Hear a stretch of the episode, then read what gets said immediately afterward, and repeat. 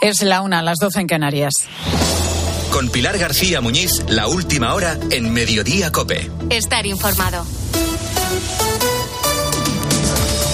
¿Qué tal? ¿Cómo estás? Muy buenas tardes. Bienvenido a Mediodía Cope. El multimillonario Elon Musk, el dueño de Tesla y de Twitter, bueno, X, que se llama ahora, acaba de anunciar que han conseguido implantar por primera vez en la historia un chip cerebral en una persona. El paciente, voluntario, fue sometido a la intervención quirúrgica este pasado domingo. Un neurocirujano le cortó un pedazo de masa cerebral y un robot único en el mundo llamado R1 cosió este chip con el cerebro humano mediante hilos finísimos, súper finos. 25 minutos de intervención y según Musk, el paciente evoluciona bien. es verdad que no es la primera vez que se implantan chips en el cuerpo humano. Hay personas que ya tienen uno bajo la piel, por ejemplo, NFC, que contiene datos médicos o con el que puede pagar directamente si aproximas la mano. Es la misma tecnología que tienen las tarjetas de crédito o los móviles, pero lo de hoy es algo diferente. Lo de hoy es un paso más porque ahora lo que se pretende es que se puedan controlar dispositivos electrónicos solamente con el pensamiento. Es decir, que alguien pueda escribir un correo electrónico, jugar con un videojuego o contestar una llamada solamente con pensarlo, sin necesidad de mover un solo músculo o utilizar un teclado, lo que podríamos llamar telepatía digital. La empresa que lo ha desarrollado, Neuralink, también propiedad de Elon Musk, anuncia que el producto va dirigido con prioridad a las personas que hayan perdido la movilidad de sus extremidades. The device is designed to interpret your neural activity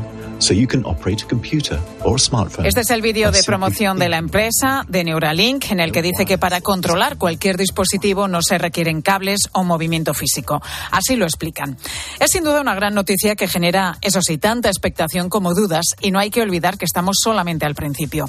Durante los ensayos con monos, uno de los primates consiguió manejar un videojuego con la mente. Sin embargo, mientras eh, vendían los avances, Neuralink también fue acumulando denuncias, incluida la que puso una asociación médica por causar sufrimiento extremo a los primates, algo que Max siempre ha negado. A pesar de esto, consiguió la autorización para llevar a cabo las primeras pruebas en humanos y hoy, como estamos contando, se ha anunciado el resultado. Y por ahora es eso. El paciente tiene implantado el chip y evoluciona bien. En el presente, hace falta tiempo para comprobar los posibles efectos secundarios en este paciente y en el futuro conviene no perder de vista la vertiente ética que puede darse cuando este tipo de chips implantados en el cerebro puedan interactuar con la inteligencia artificial. No sabemos qué puede salir de esa mezcla. La verdad, podemos pensar que eso forma parte de la imaginación, pero a la velocidad que se desarrolla todo, es más que probable que en algún laboratorio, en algún lugar del mundo, esté cerca de ser una realidad. Cualquier caso, la noticia abre una puerta para facilitar la vida a muchas personas con movilidad reducida. Es una esperanza que tiene que equilibrarse con una buena dosis de prudencia. Es una de las noticias destacadas del día, pero hay más que te cuenta ya a continuación Ángel Correas. Pues en el Congreso están los de Junts, los de Puigdemont deshojando la Margarita Pilar. A esta hora persiste la incógnita sobre si el Congreso de los Diputados aprobará o no esta tarde la ley de amnistía al procés, en el que es el primer paso de su tramitación antes de que la norma pase al Senado. Junts ha avisado esta mañana que continuará negociando hasta el último minuto con los socialistas, pero que votarán en contra si la futura norma no se blinda lo suficiente como para salvar, entre otros, a su líder, al fugado Puigdemont. Y este martes tenemos dos eh, datos económicos sobre la mesa. El primero es el PIB. España creció en 2023 un 2,5% más de lo previsto por el gobierno. Ha tirado sobre todo el consumo y las exportaciones, pero menos de la mitad de lo que crecimos en 2022. El otro es el de la inflación. Tras dos meses de bajadas, ha vuelto a subir un poquito. Hoy la vida es un 3,4% más cara que hace un año, principalmente por el encarecimiento de la luz. Interior ha habilitado esta mañana una cuarta sala en en el aeropuerto de Barajas para intentar hacer frente a la avalancha de personas que demandan asilo en España. En el aeropuerto madrileño, unas 450 personas están ahora mismo en esta situación. Hoy y mañana, por cierto, se reúne en Madrid la Comisión Permanente de la Conferencia Episcopal, la última antes de la Asamblea Plenaria de Renovación de Cargos que tendrá lugar en marzo. Entre otros temas, los obispos estudian el plan de reparación integral de víctimas de abusos en la Iglesia, la actualización de los planes de formación los seminarios y la acogida también a los migrantes. Y en vísperas de la celebración de la fiesta de San Juan Bosco, hoy se ha presentado la producción Sueños, el musical de Toño Casado, que se estrenará el próximo 4 de abril.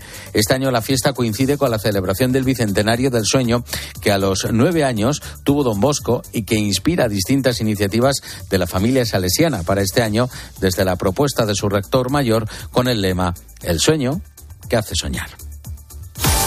José Luis Corrochano, ¿qué tal? Buenas tardes. Hola Pilar, buenas tardes. El Atlético de Madrid ficha a un defensa. Es noticia que acabamos de confirmar, que acaba de confirmar Deportes Cope. El Atlético de Madrid ficha al valencianista Gabriel Paulista. Detalles de esta operación, Hugo Ballester. En estos momentos, Gabriel Paulista está llegando a las oficinas del Valencia Club de Fútbol para firmar su rescisión de contrato y marcharse gratis al Atlético de Madrid.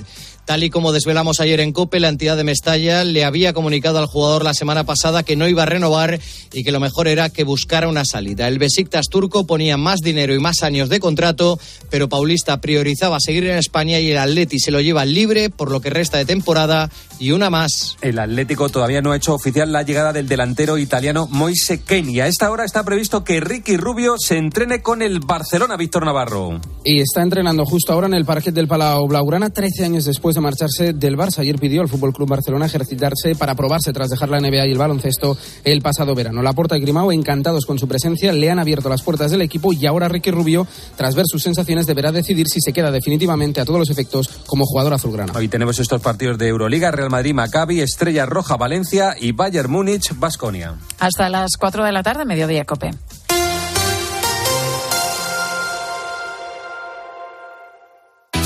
Pilar García Muñiz. Mediodía Cope. Estar informado.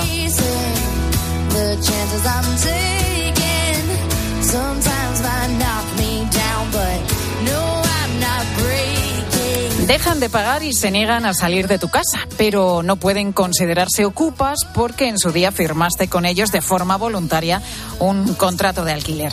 Hablamos de los inquiocupas, personas que a veces en cuestión de horas, tras la firma de un contrato, pasan a ser de inquilinos amorosos. Después te dicen que no tienen intención de seguir pagando, se atrincheran en esa vivienda y tú mientras tanto tienes que seguir asumiendo los gastos. El caso de Tomás Galano es todavía más sangrante. A día de hoy no tiene trabajo, está en el paro y vive en una nave que le ha prestado su padre y teniendo una casa. Sin embargo, no puede disponer de ella porque sus inquiocupas son considerados vulnerables. Tomás, muy buenas tardes. Hola, buenas tardes. Tomás, si te parece, vamos a contar tu historia, porque tú eres de Trujillano, un pueblo de la provincia de Badajoz. En 2021 alquilas tu casa porque te vas a vivir a Inglaterra, ¿verdad? ¿A quién se la alquilas? ¿Y en qué momento dejan de pagarte esos inquilinos? Bueno, en, se la alquilamos a una pareja que, que tiene cuatro hijos y el único pago que hacen a tiempo es la entrada y la fianza, o sea, el primer mes y la fianza. Y luego ya de ahí hasta noviembre, que fue el último pago, digamos, ya siempre fueron, tuvimos que estar detrás de ellos. El primer mes pagaron como medio mes tarde, unos 15 días. Luego el segundo y el tercero ya los pagaron juntos y otra vez eh, el siguiente también tarde. Pero luego ya en diciembre, cuando ya llevaban también un retraso, directamente nos dijeron que, que no iban a pagar en diciembre de 2021 y hasta hoy. Cuando te dicen en, en, diciembre de ese año que no van a pagarte ninguna mensualidad más, no sé si intentaste hablar con ellos, negociar con ellos, ¿te dieron alguna explicación? Sí, a ver, efectivamente, el, nuestro, nos pusimos en contacto con un abogado para ver cuáles eran las posibilidades y nos dijo que la forma más fácil en un principio era intentar negociar y fue lo que intentamos, ¿no? Ofrecer una facilidades para el pago o rebajar la renta si hacía falta o poder ayudar pero es que no, a ver, como digo, es que no, no tenían intención de pagar eh, y de hecho han cumplido con su palabra, o sea, eso no, ahí les tengo que dar, tengo que, han, han cumplido. Y, y, no han pagado ni el, ni el alquiler ni, ningún, ni ninguna factura ya, ni de luz, ni de agua, ni de nada. ¿Qué haces entonces? A partir de ahí me imagino que, bueno, eh, vuelves a reunirte con tus abogados y comienza ya un periplo judicial. Sí, eh, al, al, principio parece que va a ir muy rápido porque, claro, como yo no soy un gran tenedor ni, ni ninguna cosa de esas, pues parece que va a ir rápido. Entonces, eh, la denuncia se hace el 22 de marzo y tenemos una primera sentencia el 28 de, abril del 2022, pero que queda impugnada. Esa es la que queda impugnada porque son vulnerables. Y a partir de ahí se congela la situación, es decir, yo ya no oigo nada Y el, porque es que esto, ah, hubo un detalle ayer que no conté. Eh, el, el, el, proceso se re, re, relanza porque nos enteramos a principios de 2023 de que se han ido de la casa. Ellos han estado varios meses fuera de esa casa. Entonces uh -huh. nosotros llamamos a nuestro abogado y le digo, oye, mira, que se han ido, lo, si lo puedes confirmar con su abogado, lo confirman, Servicios Sociales lo confirma, y esto fue justo antes del verano. Eh, entonces yo le pregunté al abogado, digo, bueno, pues si no están, ¿puedo ir a mi casa? Y dice, no, hasta que el juez ahora no diga que tú puedes volver, tú ahí no puedes ir a nada. Y de hecho, ellos se fueron y ahora han vuelto. Yo sé que han vuelto a la casa pues así estamos. Eh, se, hubo una segunda sentencia, eso, como, como digo, se relanzó la, de fecha 3 de julio de 2023, como que constaba que la casa había sido deshabitada, que ellos ya no estaban allí y que la podía recuperar, pero desde el 3 de julio de 2023, pues yo estoy esperando. Y claro, como digo, ha pasado tanto tiempo que al final ellos han vuelto, se habrán ido a otra casa, la, les habrán echado y se han vuelto a la que tenían. Sin embargo, tú de la tuya no les puedes echar porque están considerados vulnerables. Están considerados vulnerables. Tienen niños pequeños. Efectivamente, tienen cuatro niños menores y además, eh, claro, el caso de la inquiocupación, digamos que no entran violentamente en tu casa. Ellos tienen un contrato. Uh -huh. Es simplemente un incumplimiento de contrato. No es lo mismo. Entonces eh, es más complicado. Yo no les puedo echar ni puedo hacer eh, nada fuera de lo que se debe hacer como, como, el propietario de la casa. Es decir, si algo se rompe yo lo tengo que reparar y gastarme el dinero. Si algo, todo eso, es, yo mantengo todas mis obligaciones, pero sin embargo he perdido eh, el, alquiler de la casa, que es lo que te debería dar derecho a ese servicio que te presta un casero. Pues, pues yo no. En este caso, mantienes las obligaciones, pero no recibes nada. La ley lo recoge así. Las familias con niños son consideradas vulnerables. Lo que llama la atención es eh, tu caso, porque tú te quedas en el paro, ¿no? A finales de, del año 2022. Es decir, ¿a ti no se te reconoce que eres también vulnerable y que necesitas esa casa? Bueno, eh, en ningún momento, pero sobre todo es que esta situación, yo tenía un, una vida hecha en Londres y esta situación hace saltar todo por los aires. Eh, a raíz de la pandemia, el Brexit, en fin, todo lo que ha pasado últimamente, digamos que la situación económica mía no era buena tampoco. Y, y, cuando esto pasó, eso fue la gota que colmó el vaso y ha tenido unas consecuencias pues económicas muy muy importantes. Y, pero no no hay eso digamos que no no está reconocido. Yo en algún momento el decreto sí que dice que tal vez te pagan eh, el alquiler que te deben. Pero como digo yo ya, pero es que ese no es el perjuicio, no es solo el alquiler, son todas las facturas, todo el tiempo, abogados, eh, el hecho de que esto, ha, como digo, yo no me iba a venir de, de, Londres, me he tenido que venir porque no podía seguir viviendo en Londres y la ley en Inglaterra en dos meses estás fuera, como mucho, si no pagas el alquiler, independientemente de tus circunstancias. Pero es que no, yo, mm, hombre, entiendo que no tengo hijos pero no, no se ha puesto en contacto conmigo, conmigo nadie. En un momento dado sí que mi abogado dijo, oye, que es que también es vulnerable y cuando la otra persona también es vulnerable no aplica esto de que no pueden ser desahuciados.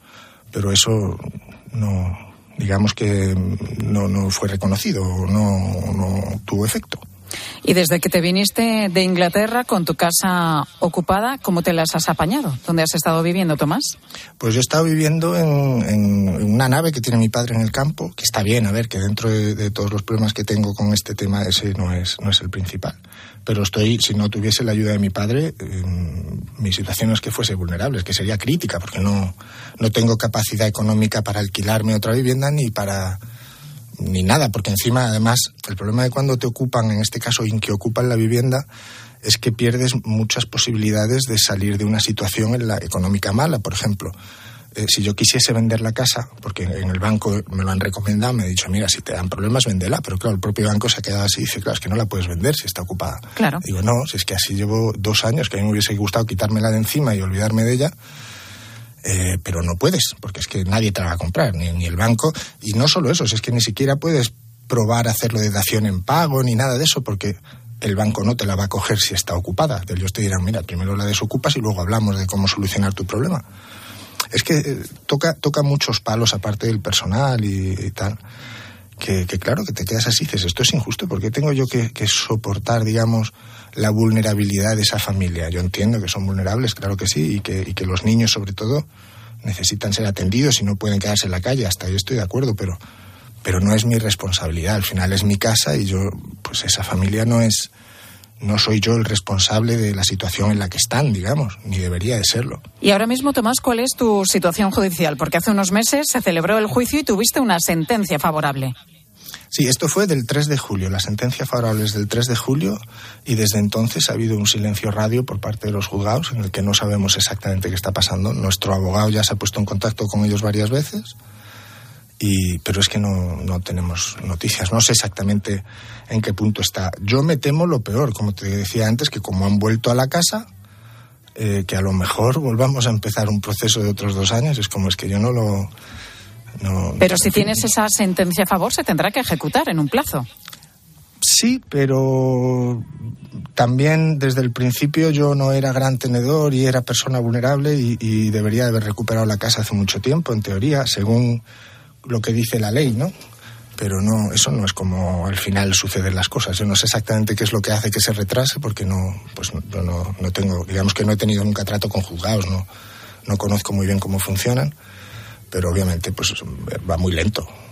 Lento y sobre todo que no, que no te da ningún tipo de información. Pues es la historia de Tomás Galano que nos acaba de contar aquí en Mediodía. Tomás, muchísimas gracias por, por atendernos, por contarnos tu historia y que recuperes tu casa pronto. Es lo que te deseamos. Nada, muchas gracias. Gracias, Tomás. Hasta luego.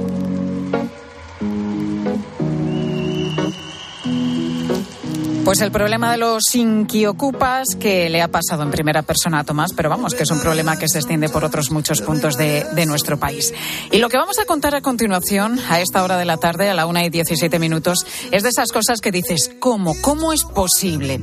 Este domingo por la tarde, dos niños pequeños de año y medio y cuatro años fueron encontrados deambulando solos por el centro de Soria, descalzos y en malas condiciones higiénicas. Fue una pareja que estaba paseando también por allí, la que vio a los pequeños pequeños, se fijó, les llamó la atención, ¿no? Porque dijo, qué raro, estos niños pequeños, eh, solos por aquí, por la calle. Esperaron a ver si aparecían algunos adultos, los padres, y al ver que no, directamente hablaron con los niños, los cogieron y los llevaron a la comisaría de policía. Cope Castilla y León, Laura Ríos, muy buenas tardes.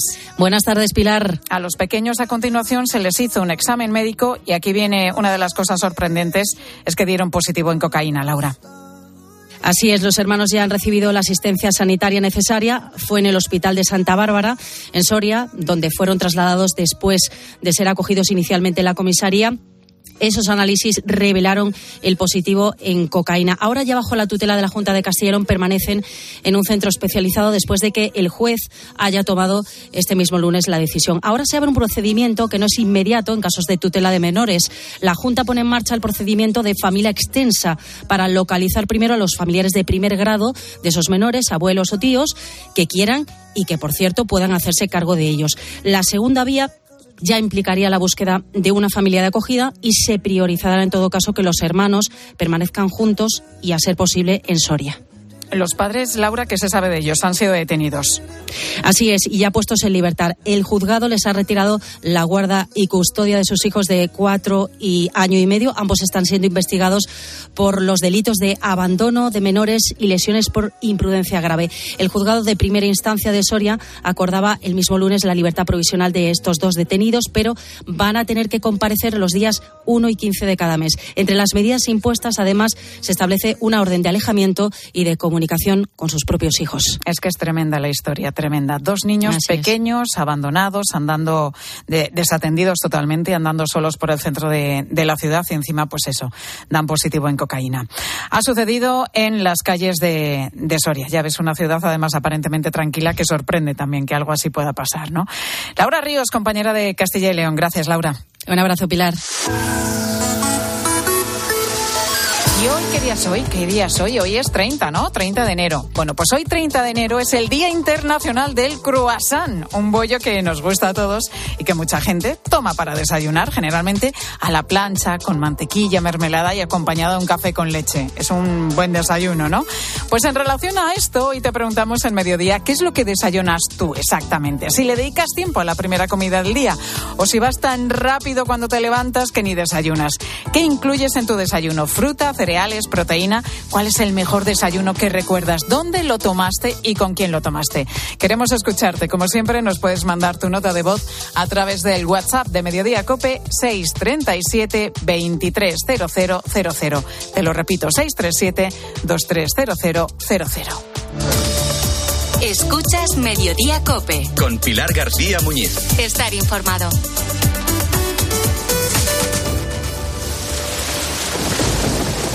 ¿Y si dejas de escuchar esto? Sequía. Un peligro silencioso. Hace mucha falta, pero poco llueve. Cataluña sufre la peor sequía de la historia y Andalucía y Murcia también están a un paso de la emergencia. ¿Le seguirán otras comunidades? Y luego de 6 de la mañana a 11 de la noche habrá una bajada menor, pero también se bajará la presión. Se bajará la presión. Este jueves, Carlos Herrera, Ángel Expósito, Pilar García Muñiz, Pilar Cisneros, Fernando de Aro y Alberto Herrera recorren España en una programación especial de más de 12 horas para contarte en COPE las consecuencias de la falta de lluvia. Y la sequía, los embalses de la media nacional. ¿Cuánto tiempo podemos aguantar así? ¿Sufrirás este verano cortes de agua? ¿La fabricación de agua es una alternativa? Escúchalo este jueves en COPE. También en cope.es y en redes sociales. ¿Te lo digo o te lo cuento? Te lo digo. No me ayudas con las pequeñas reparaciones de casa. Te lo cuento. Yo me voy a la mutua. Vente a la mutua y además de ofrecerte nuestro servicio de manitas hogar, te bajamos el precio de tus seguros, sea cual sea. Llama al 91 555 5555. Te lo digo o te lo cuento. Vente a la mutua. Condiciones en mutua.es. Ahora en Carglass queremos que mejores tu visión cuando conduces bajo lluvia. Por eso, con la reparación o sustitución de cualquier luna, te aplicamos el tratamiento anti lluvia gratis. Carglass cambia, Carglass repara. Promoción válida hasta el 10 de febrero. Consulta condiciones en carglass.es. En Vision Lab las rebajas nunca vistas. Hasta el 60% de descuento en gafas graduadas de sol, lentillas, audífonos. Hasta el 60%. Solo hasta el 31 de enero. Más info en visionlab.es.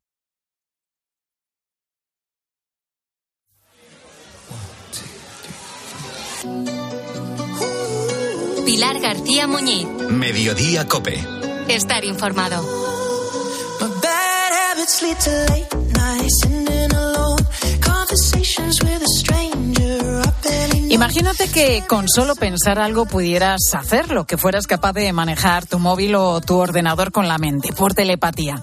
Bueno, pues Elon Musk, el multimillonario dueño de Tesla o de X, antes Twitter, dijo que iba a conseguirlo implantando un chip en el cerebro. La otra aplicación es en la corteza motora, donde inicialmente permitiríamos a alguien que no tiene capacidad o casi ninguna capacidad para operar con sus músculos manejar su teléfono móvil más rápido que alguien que tiene manos.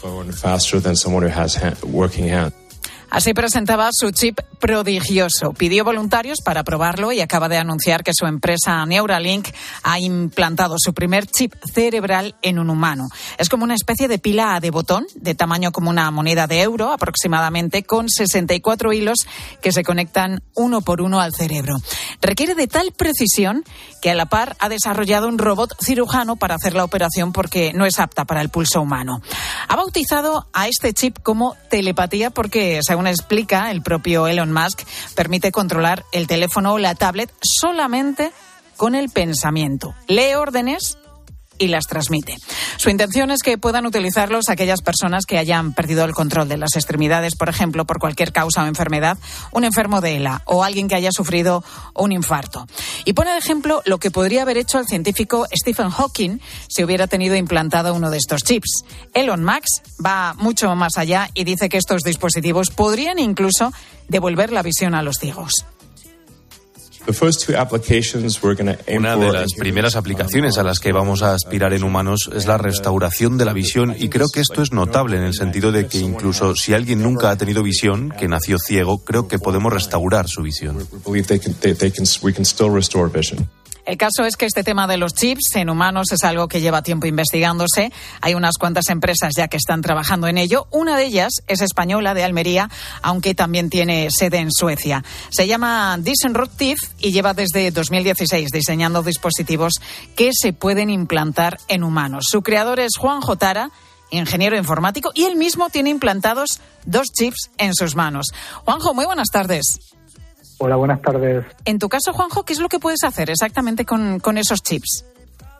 Bueno, nosotros llevamos desarrollando la- los dispositivos implantes 19 donde hemos hecho diferentes funcionalidades, tanto en el sector salud como en el sector del día a día. Por ejemplo, pues entrar en el, en el metro, llevar el ticket del tren en Suecia, incluso poder hacer pagos como si fuese una tarjeta. Y en el sector salud hemos incorporado sensores de temperatura para medir temperatura corporal y, y de ahí sacar datos biométricos más complejos. ¿Y cómo funcionan, Juanjo? ¿Se tienen que encender? ¿Se pueden apagar? ¿Están siempre encendidos? Bueno, pues eh, el dispositivo realmente es sin ba- no, no lleva batería y solo se activa cuando acercas el teléfono móvil, ¿no? Entonces realmente no se apaga y se enciende, es algo que está dormido y cuando tú quieres activarlo es cuando tú acercas el teléfono, ¿no? Entonces ahí entendemos que tenemos una privacidad extra comparado con los teléfonos móviles, que es algo que está siempre mandando datos, ¿no? ¿Qué tamaño tienen los chips y cómo se colocan en el cuerpo? Pues actualmente tiene el tamaño de un pequeño grano de arroz, ¿no? O sea, que son minúsculos, pequeñísimos. Sí, estamos hablando de 12 milímetros de largo por 2 milímetros de ancho, como una, un pequeño grano de arroz. Y la inserción es muy sencilla, es, uno, es como un piercing, o sea, nosotros lo tenemos en un inyector muy pequeñito y va precargado y simplemente pues hacer así como si fuera una pequeña inyección. Nosotros lo decimos muy, es muy sim- similar a cómo se implantaba la, la vacuna del COVID, ¿no? Que se abría, llevaba- es muy similar, el mismo procedimiento. En 10-15 segundos ya estaría. Claro, nos has dicho que puede tener eh, el tipo de información de la que nos hablabas y vuestra idea es desarrollarlo más en el ámbito de la salud, ¿no? ¿Hacia dónde iría ese desarrollo y para quién? Exactamente. Nosotros ahora mismo entendemos que en el sector salud no hay mucho desconocimiento del cuerpo, ¿no? Si lo pensamos, eh, estamos constantemente con nuestro cuerpo biológico, pero como que lo tenemos olvidado, ¿no? Y en analogía con, con Elon Musk, ¿no? Con Neuralink, yo siempre digo que ellos están enfocados de, del cuello para arriba, ¿no? Y nosotros del cuello para abajo, ¿no? Para detectar, saber cómo funcionan los órganos, para coger datos biomédicos y entender de una manera preactiva, o sea, antes de que suceda de cualquier tipo de enfermedad. Ahora con el sensor de temperatura en las mujeres para ayudar en, en el tema de, de- fertilidad y nosotros vamos por ese camino, ¿no? De intentar ayudar a entender cómo funciona, funciona el cuerpo a través de nuestro Bueno, también puede ser de gran ayuda como historial médico, ¿no? Bueno, sí, sí, eso, por supuesto, nosotros también tiene una pequeña memoria donde podemos guardar datos de, de, de- de emergencia, ¿no? Incluso si eres alérgico, la la- cualquier tipo de enfermedad que tengas crónica, o incluso para personas mayores, ¿no? Que tengan un, un sitio, un, pequeño implante con información vital para ellos, ¿no? Entonces Juanjo. ahí también nosotros vemos una aplicación súper interesante. ¿Y aquí en España se está implantando este chips mucha gente? Porque sé que en otros países sí, pero aquí en España esto nos suena todavía un poquito a ciencia ficción. Bueno, sí, efectivamente nosotros ahora mismo somos una pequeña una empresa todavía mediana y nuestro nuestro principal mercado es Escandinavia, donde en nuestra oficina, de Estocolmo allí ya tenemos miles de personas, 5.000, 6.000 personas al año se instalan nuestros dispositivos. Pero pronto vamos a llegar a, a España y, y estamos ya, ya hablando con varias empresas donde hacer acuerdos para, para poder ayudar aquí, ¿no?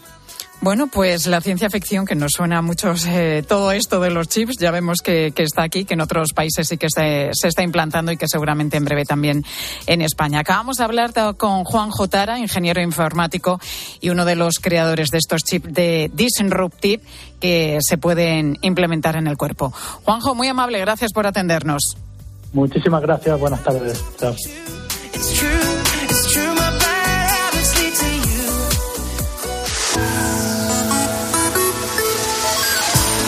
Hace un momentito que hoy es el Día Internacional del Croissant y por eso hoy en Mediodía Cope os estamos preguntando a todos los oyentes qué es lo que desayunáis, si le dedicáis tiempo a la primera comida del día, que dicen que es la más importante también, o si salís pitando de casa, os tomáis un café corriendo y ni os sentáis a, a comer nada.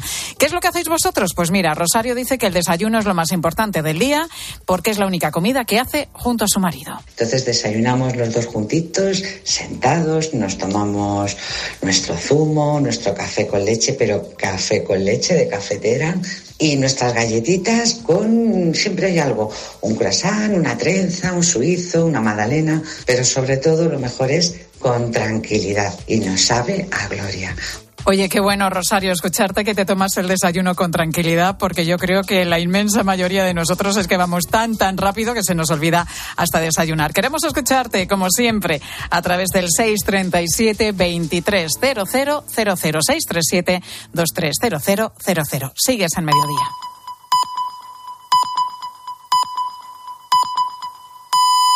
Una y media, doce y media en Canarias.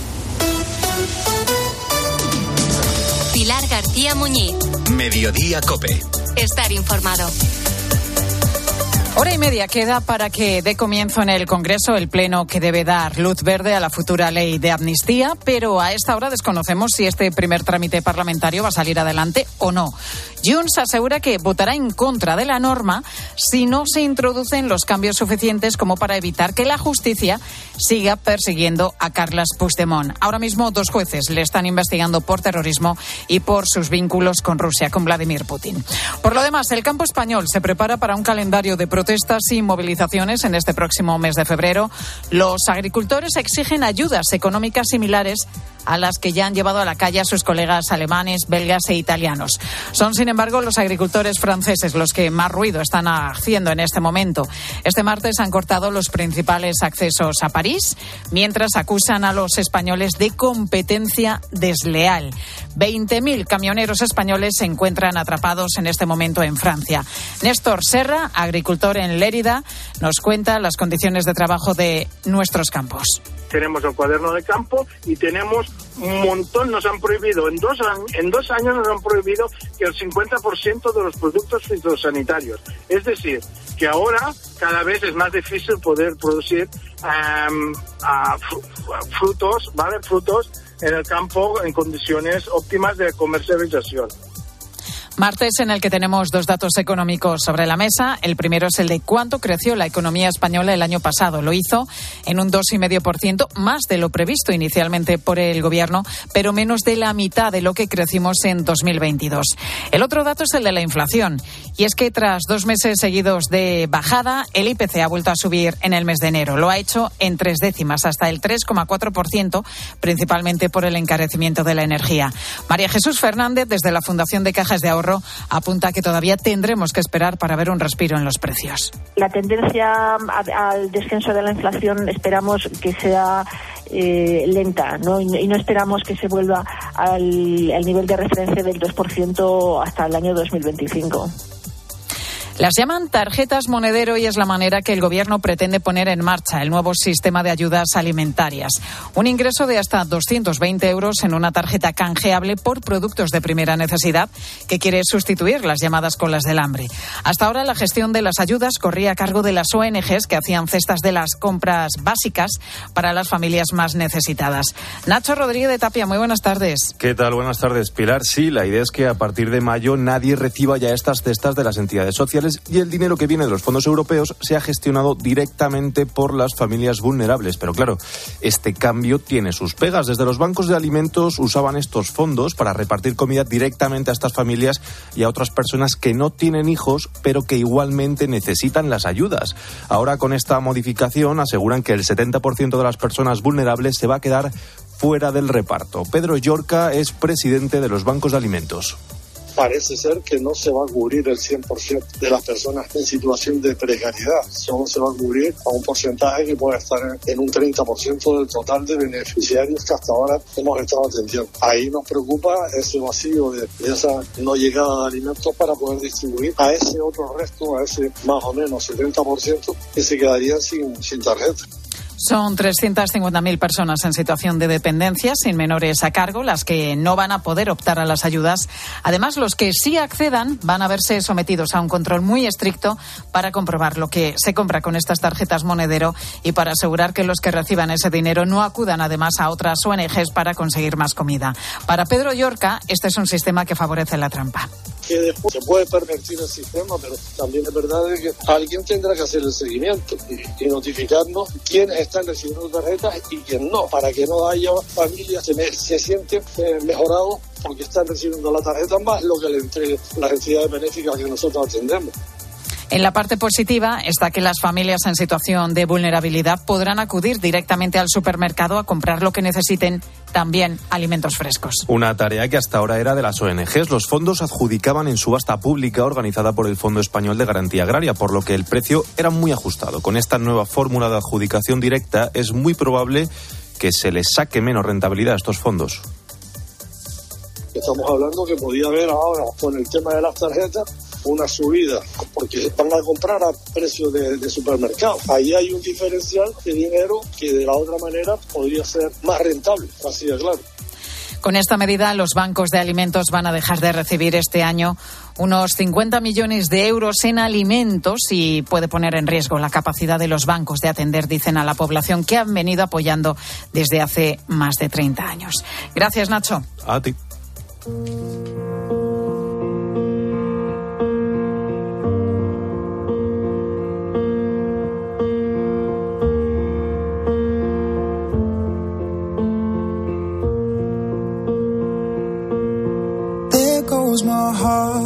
Una niña de primaria ha decidido abrirse una cuenta de, Instagram, que es algo, bueno, pues bastante habitual, sucede prácticamente a diario. Las niñas más populares de su clase se siguen en esta red social entre ellas y ella se ha dado cuenta que si consigue muchos seguidores, pues le van a hacer más caso y se va a sentir mejor. Por este motivo ha empezado a contactar con desconocidos. Ya tiene más de 200 seguidores, aunque a la mayoría no los ha visto nunca. Es decir, es que no les conoce, no sabe quién está detrás de esos usuarios. Hace poco esta niña recibió un mensaje de un chico que le mandó, ella se fijó en su foto de, perfil y vio que, que le gustaba, que era un chico aparente. Y es un chico que le propuso quedar una tarde en el parque. Esta situación que acabas de escuchar, desde hace años, se la enseñan a los alumnos de los maristas San Lecors en, Barcelona. Por ejemplo, Jordi Noa están en este centro, los dos están cursando bachillerato, pero llevan en el colegio desde primaria. Desde que tenían siete años, les han enseñado una materia distinta a todas las demás. Son distintas tutorías que tienen unos objetivos muy claros. Tratan de prevenir el acoso y los abusos que ellos pueden sufrir. Hablamos de abusos sexuales, de bullying o de ciberacoso. A Jordi, a Noah y al resto de sus compañeros les ofrecen recursos para que reconozcan desde muy pequeños sus derechos. Si ven que alguien los quiere vulnerar, lo que se busca es que actúen, que no se queden bloqueados. Son las llamadas herramientas de autoprotección. Además, a estos alumnos se les indica claramente una persona, un referente al que acudir en caso de que sufran algún tipo de acoso. Ellos mismos son los que, de esta forma, exigen una respuesta del colegio. Desde los centros maristas, lo que quieren es que los alumnos, ante cualquier amenaza, hablen que no se sientan solos, que no se sientan callados. De hecho, esta iniciativa, estas tutorías que llevan ya ocho años en marcha, se llaman Romper el Silencio. Además, ahora los maristas acaban de crear una fundación llamada Dictia, con la que van a trabajar conjuntamente con otras organizaciones, asociaciones o congregaciones por los derechos de la infancia. Pues a esta hora de la tarde, a la una y treinta y siete minutos, vamos a saludar a Jordi Jovic. Hola Jordi, ¿cómo estás? Muy buenas tardes. Hola, muy buenas tardes. Y a Noa Rodríguez. Hola, Noa, muy buenas tardes. Hola, buenas tardes. Los dos son eh, alumnos de este colegio Maristas San Lecors de Barcelona. Bueno, vosotros desde que estabais en primaria, como estábamos contando, habéis recibido esta formación de la que hablábamos para prevenir y detectar cualquier caso de acoso o de abuso. ¿Qué actividades concretas os han enseñado? Eh, ¿Qué recordáis? No sé si os han puesto una, un caso como el que destacábamos nosotros al inicio. Sí, bueno, desde pequeños nos han puesto vídeos como el que tú estabas narrando, nos ha venido a hablar la policía autonómica o la policía local eh, explicándonos las posibles amenazas sobre este grooming y sobre estos abusos. Y hemos hecho diferentes talleres también. Y esto desde pequeñitos, ¿no, Noah? Sí, desde primaria empezamos a hacer algunas tutorías y algunas charlas y en la ESO sí que han incidido más en temas de redes sociales. Y en caso de que detectarais alguna situación de abuso o de acoso, ¿a quién tendríais que acudir en el colegio? ¿A quién, pedir, a quién pediríais ayuda? Bueno, seguimos eh, dos patrones. Uno puede ser nuestro tutor o el otro sería dirección, el director. Y a partir de ahí, ¿cuál es el protocolo? Pues em, en este caso el director tiene la, última instancia y aquí es cuando se habla de una posible denuncia o el trámite que se tenga que hacer. Tenéis, eh, bueno, y, y eh, a, partir de ahí ya sería el colegio el que, el que tiene que actuar, ¿no? Exacto. Sí, correcto. ¿Habéis tenido una situación así en el colegio? ¿Se ha dado ya algún caso que vosotros conozcáis que, se ha tenido que, activar este protocolo?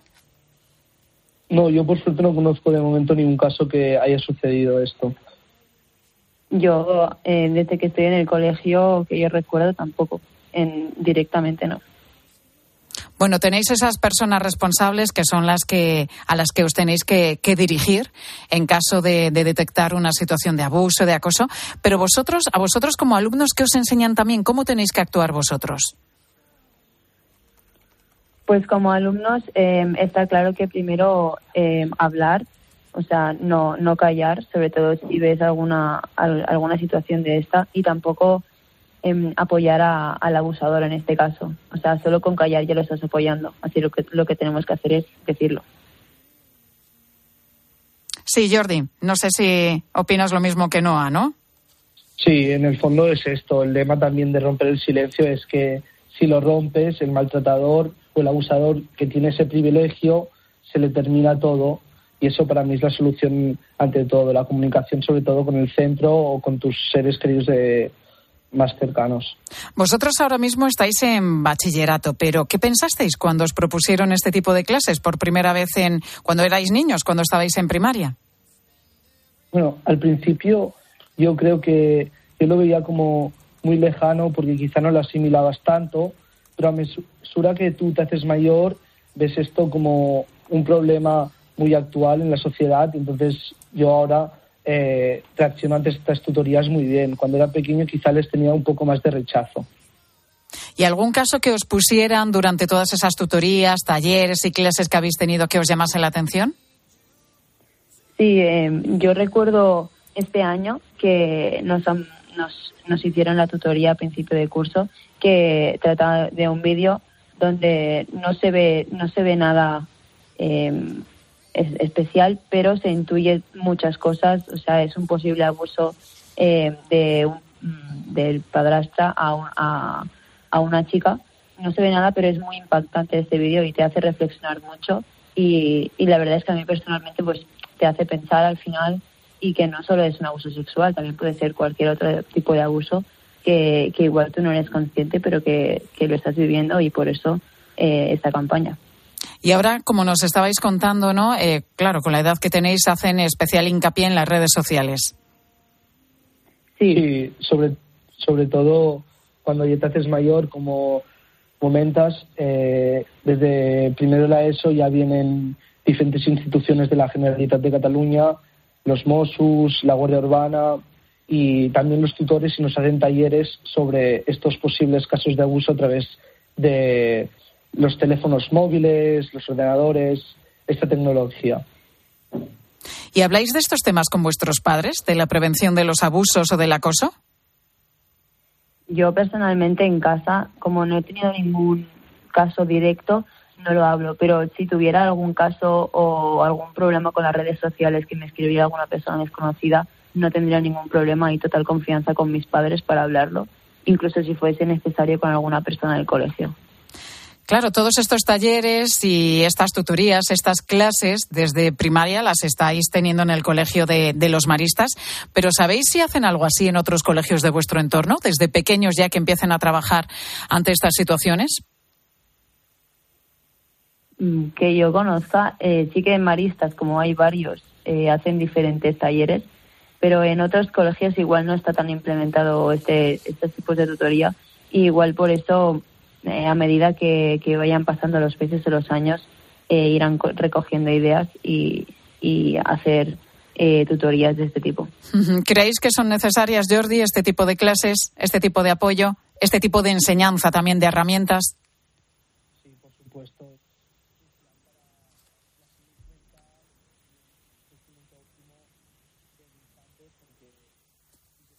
Creo que es mejor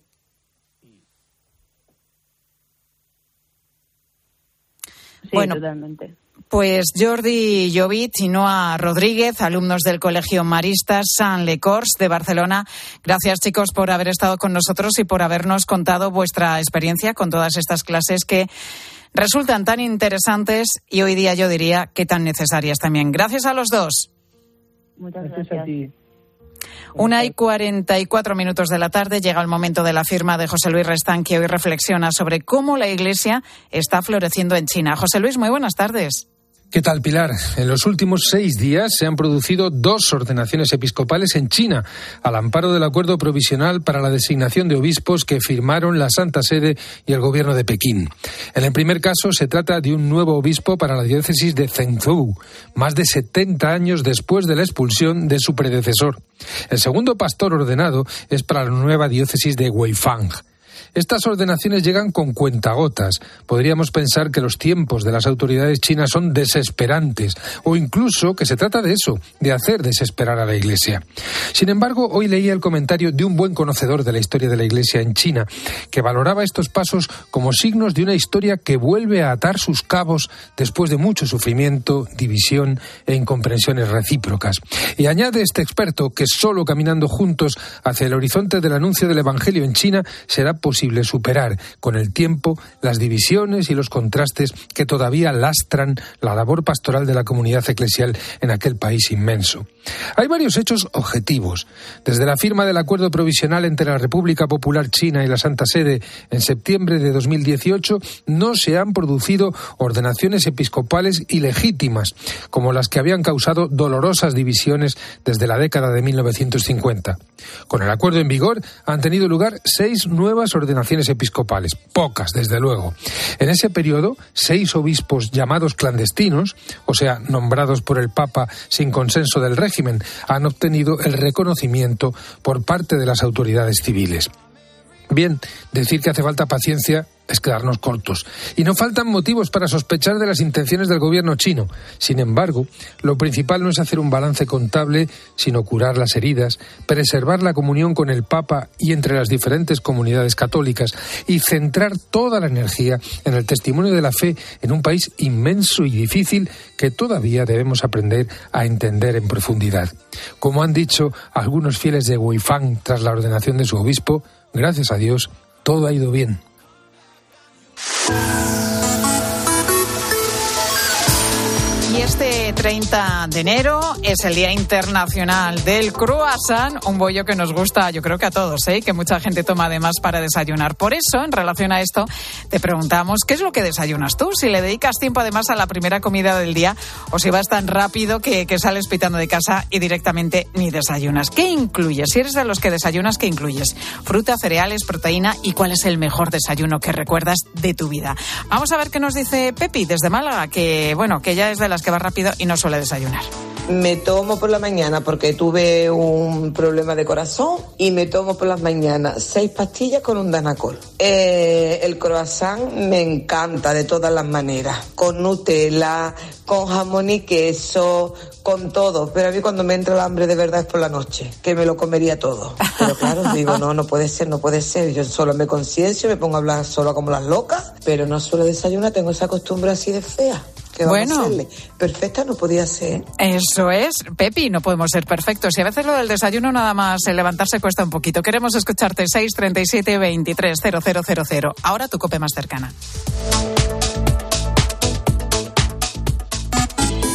Sigue a Pilar García Muñiz en Twitter en arroba mediodíacope y en facebook.com barra mediodíacope. Che sorte ti regge, so al tocó radiador, sai, chapa. Con el seguro de coche de línea directa no solo te ahorras una pasta, sino que además puedes escoger el taller que quieras aquí o en las Rías Baixas. Y si eliges taller colaborador, también tienes coche de sustitución garantizado y servicio de recogida y entrega. Cámbiate ahora y te bajamos el precio de tu seguro de coche, sí o sí. Ven directo a lineadirecta.com o llama al 917-700-700. El valor de ser directo. Consulta condiciones. De camino al cole de los niños, un poco de diversión. Veo, veo. Si pillas atasco al ir al trabajo, un poco de paciencia. Ya no llego. Si vas al súper a hacer la compra, un poco de memoria. Plátanos y yogures. Y para todo eso, los nuevos combustibles 100% renovables de Repsol. En tu día a día, algo nuevo te mueve con los combustibles 100% renovables de Repsol que puedes usar ya en tu coche. Encuéntralos en más de 50 estaciones de servicio y a final de año en 600. Descubre más en combustiblesrenovables.repsol.com. Si una parte de ti quieres tener casa ya, pero la otra necesita entender bien la hipoteca. Con la que está cayendo, ¿qué hago? ¿Fija, variable o mixta? Hipoteca con todo Banco Sabadell, con la agilidad de un banco online y los especialistas de un banco experto. Calcula tu cuota en bancosabadell.com barra hipotecas. Te compra tu coche, te compra tu carro, te compra tu buga.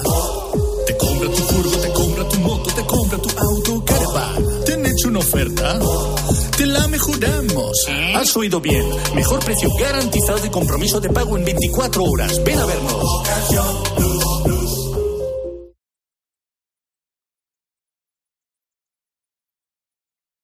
Pilar García Muñiz. Mediodía Cope.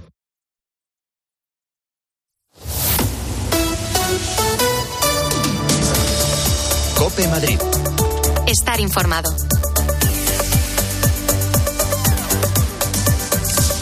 Si vives cerca de alguna de las estaciones de la línea 5 de metro de la capital, estás de suerte, ya que este año van a comenzar las obras de prolongación de esta línea hasta el aeropuerto Adolfo Suárez Madrid-Barajas. Jorge Rodrigo es consejero de Vivienda, Transportes e Infraestructuras. En 2024 tenemos previsto licitar y adjudicar las obras de prolongación de la línea 5 desde la Alameda de Osuna hasta la estación Aeropuerto de Barajas T1, T2 y T3. Un proyecto importante para que la ciudad de Madrid cuente con un nuevo acceso directo al aeropuerto a través de una de las líneas más utilizadas con 72,2 millones de viajeros al año. Con esta prolongación se va a reforzar la, conexión de la capital con el aeropuerto, que actualmente tiene una demanda de más de 17,3 millones de viajeros en 2023. Actualmente solo llega hasta allí la línea 8, pero está previsto que en el futuro se pueda acceder también con la línea 11, aunque estas obras tienen un mayor plazo que las de la línea verde. Y te cuento además que las obras del tercer carril de la M607 en el tramo que une Tres Cantos y Colmenar Viejo empezarán a mediados de año con el objetivo de que la carretera esté totalmente concluida en 2026. Es una de las carreteras con más tráfico. Se calcula que por ella pasan diariamente unos 62.000 vehículos. Soy Mónica Álvarez, esto es Mediodía Cope en Madrid. Enseguida te voy a contar más cosas, más temas que te interesan, pero ahora es momento ya precisamente de no dejar las carreteras, de acercarnos a la Dirección General de Tráfico. Patricia Arriaga, ¿qué tal? Buenas tardes. ¿Qué tal? Buenas tardes. Pues a esta hora ya tráfico bastante tranquilo en la red de carreteras de la comunidad. Por el momento no van a encontrar incidencias ni en las entradas ni en las salidas, pero especial atención en la M40 y unas obras de mejora en la zona de Vallecas que están complicando el tráfico en dirección a 3, pero en el resto de carreteras situación bastante tranquila. Gracias, Patricia. Mediodía. Cope Madrid. Estar informado.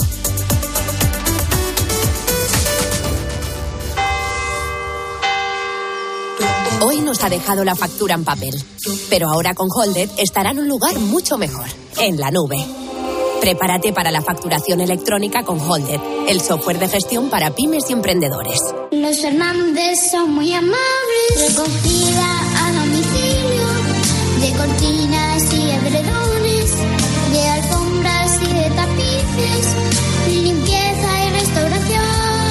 91 308 5000. Los Fernández son muy amables. No te puedes perder en Madrid la curva de la felicidad con Gabino, Diego, Antonio Vico, Joshua Maex y Jesús Cisneros. Me llamo Joaquín Rosales, pero todos me llaman Quino. Debe ser que no merezco más que dos sílabas. Pero ¿quién dijo que el hombre era el sexo fuerte? La curva de la felicidad, posiblemente la comedia más divertida. Del 17 de enero al 25 de febrero en el Teatro Infanta Isabel. Hay muchos cars.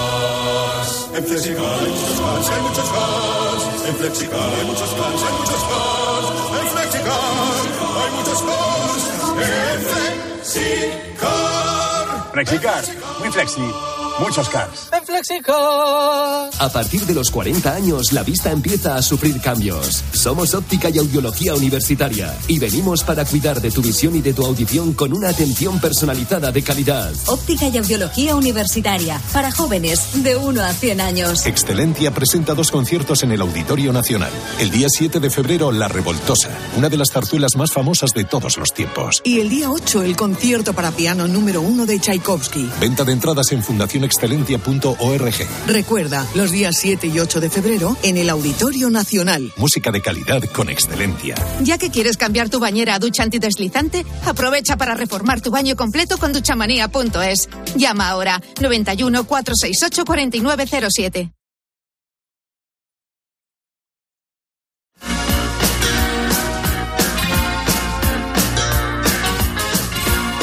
Mediodía. Cope Madrid. Estar informado.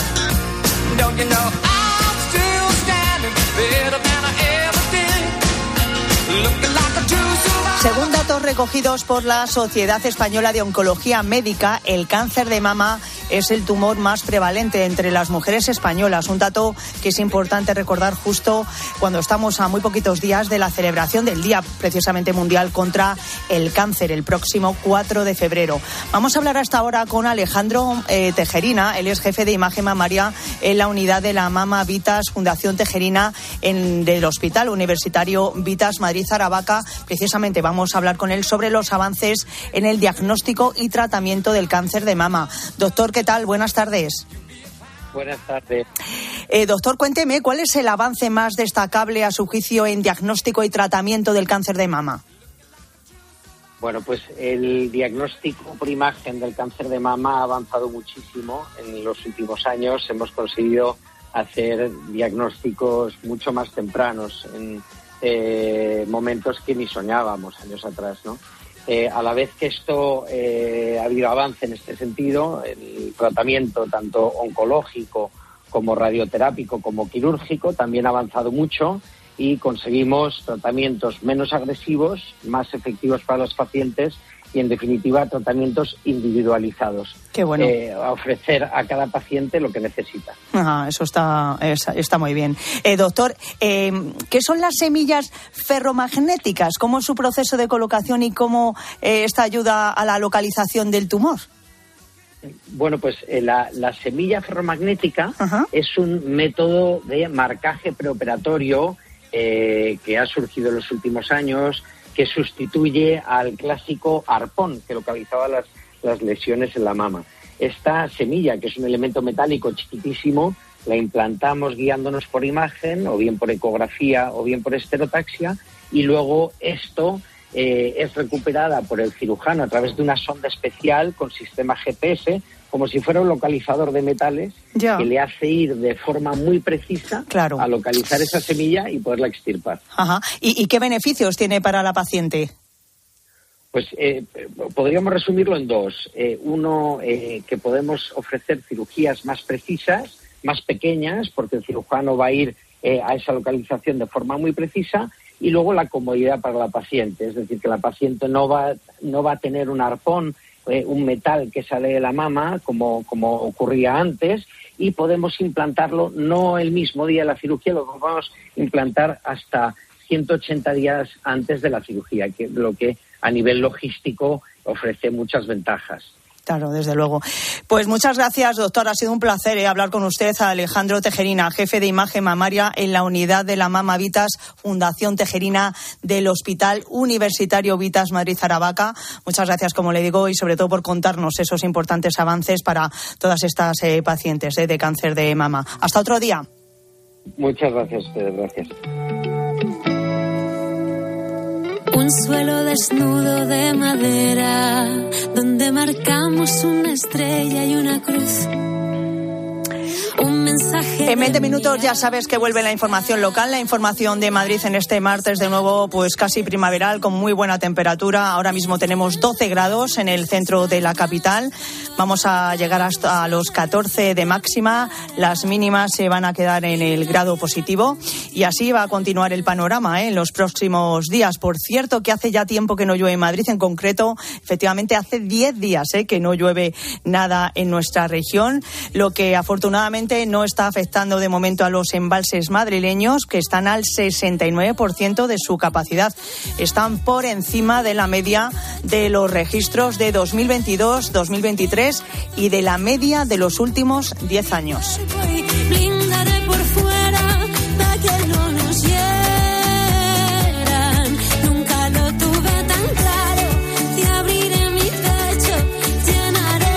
Que a disfrutar de esa buena temperatura si sales eh, en las próximas horas por las calles de Madrid. Eso sí, ¿eh? siempre escuchando la radio, en la buena compañía de COPE.